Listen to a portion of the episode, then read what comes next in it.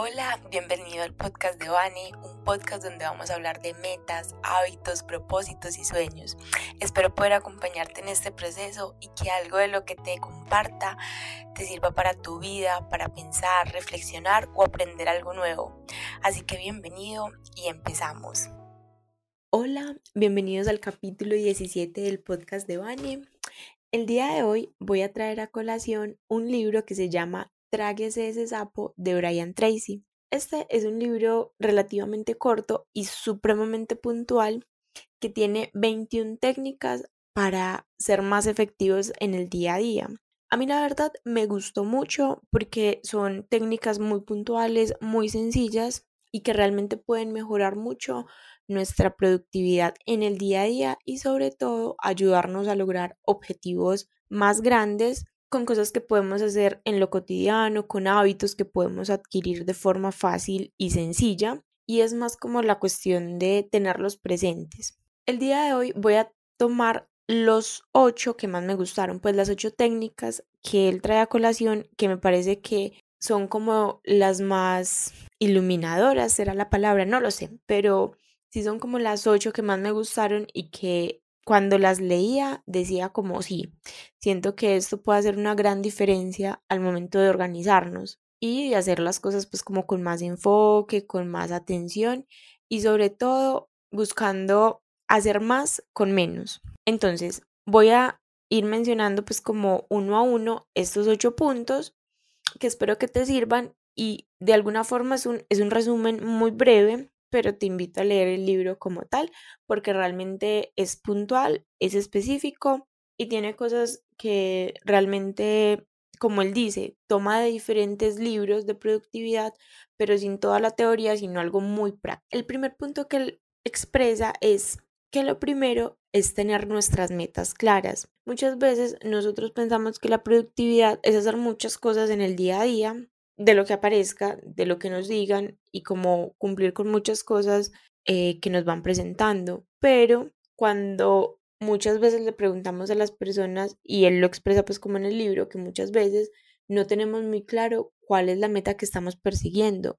Y cuando no tenemos clara la meta, es muy difícil organizarnos bien y que realmente podamos ser todo lo productivos que podemos llegar a ser, porque realmente no tenemos algo en mente, pues como organizarnos por organizarnos tampoco funciona así. O sea, podemos estar muy ocupados con muchas cosas, pero si no es con un enfoque claro o con un objetivo en mente, finalmente es ocuparnos por ocuparnos de alguna manera, ¿cierto? Entonces, lo primero que él plantea es que tengamos por escrito nuestras metas para que las podamos tener en el radar y sobre todo podamos enfocar nuestras tareas del día a día en lograr esos objetivos que planteamos. Que, como lo hablaba en otro de los capítulos, en el de Planea tu año, no tienen que ser todos como objetivos tangibles, sino también incluso de desarrollo personal. Entonces, el primer punto que él manifiesta es, primero, tener claridad de cuáles son nuestros objetivos y metas y en función de eso, sí, el resto de las técnicas.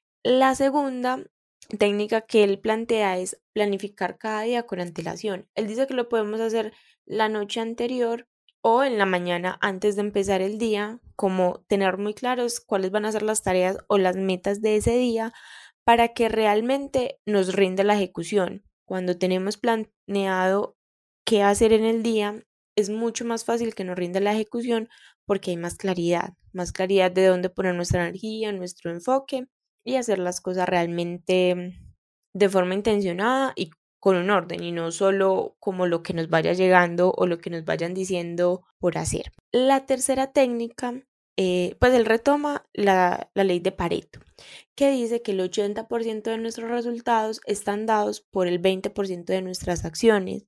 Es por esto que es muy importante que nos enfoquemos en hacer sobre todo esas acciones que realmente son importantes, porque todo lo que hacemos en el día a día no es igual de importante. Y para esto, él trae una técnica que es la cuarta, que se llama el método ABCDE. Él plantea, y esta técnica me pareció muy sencilla y muy reveladora y como, y como wow, pues a mí realmente me dejó como impactada porque fue como, wow, es muy sencilla y sí, pues como que a veces uno como que no no prioriza de esa manera. Entonces, esta es una técnica para priorizar las tareas porque él plantea que todas las tareas no son igual de importantes. A veces nosotros estamos haciendo muchas tareas en el día a día y todas no son igual de importantes y a veces estamos haciendo tareas menos valiosas para los objetivos que estamos cumpliendo y las tareas A las estamos relegando a un segundo plano porque claro, son las más difíciles, son las que implican más energía, pero, y esto es como el, el centro del asunto, es cuando hacemos tareas A, generalmente eso nos da mucha más energía para hacer otro tipo de tareas porque sentimos que estamos haciendo algo importante. Entonces, esto nos energiza para otro tipo de tareas. Entonces termina siendo como un círculo virtuoso de hago cosas importantes y eso me da energía para hacer otras cosas importantes y seguir avanzando en el, a un buen ritmo, ¿cierto? Entonces él dice que, por ejemplo, las tareas A son tareas que son muy importantes y que hay graves consecuencias si no las hacemos, si no las cumplimos y no las llevamos a cabo. Las tareas B hay consecuencias, pero no, pues son un poquito más leves. Las tareas C, pues, realmente no hay consecuencias, pues si las hacemos bien y si no las hacemos igual. Las tareas D son las que podemos delegar fácilmente y las C son las que realmente no hay ningún tipo de consecuencias, pero pues nos gustaría hacer, ¿cierto? Entonces, él plantea que tomando esa lista que dije en la técnica 2 de anotar las tareas que tenemos para el día, escoger esa tarea, esas tareas que ya tenemos y ponerles una A, B, C, D o E para saber qué tan importantes son.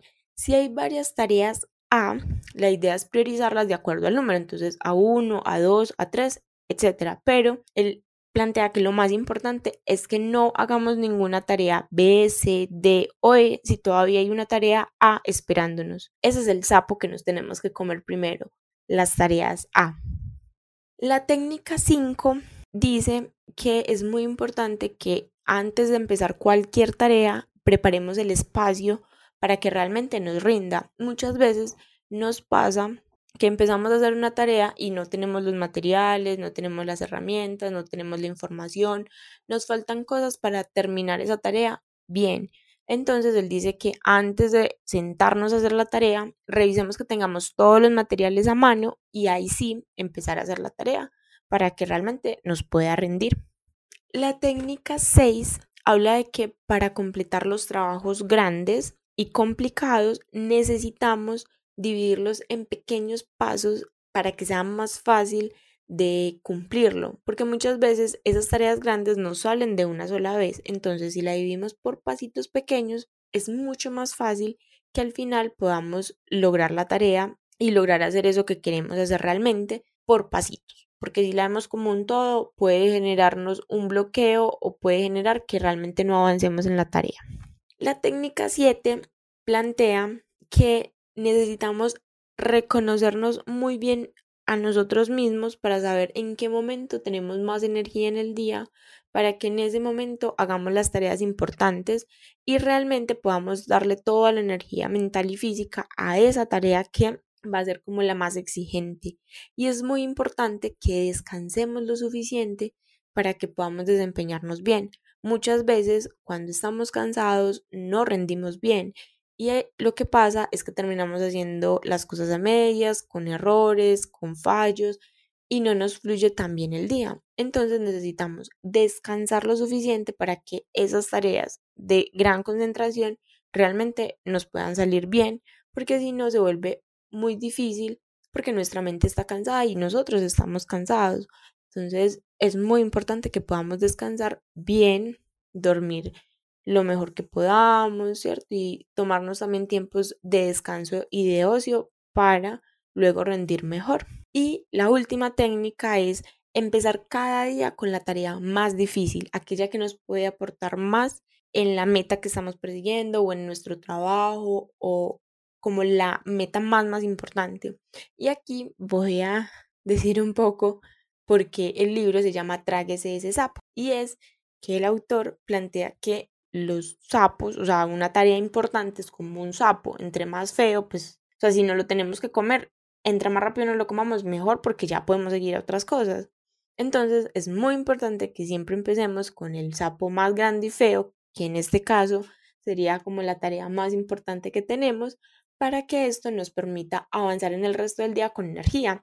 Porque claro, es, es un razonamiento sencillo de base y es, si ya empezaste el día haciendo la tarea importante, ya ganaste, o sea, ya el día se logró, ya el resto es ganancia y vas a tener la energía y la sensación de satisfacción y logro de que ya el día lo cumpliste. Entonces, el resto van a ser sumas a esa tarea y a esa meta grande que tenías para el día. Entonces, por eso es importante empezar el día con esa meta más importante y más grande para que el resto del día nos fluya de la mejor manera. Bueno, estas son las, solo tomé ocho técnicas de las 21 que plantea el autor porque me parece que son sencillas, son prácticas y nos ayudan mucho a organizarnos mejor. Eso es todo por el capítulo de hoy. Recuerda que si tienes dudas, comentarios, sugerencias, siempre estoy abierta a escuchar y nos escuchamos en un próximo podcast. Hasta luego.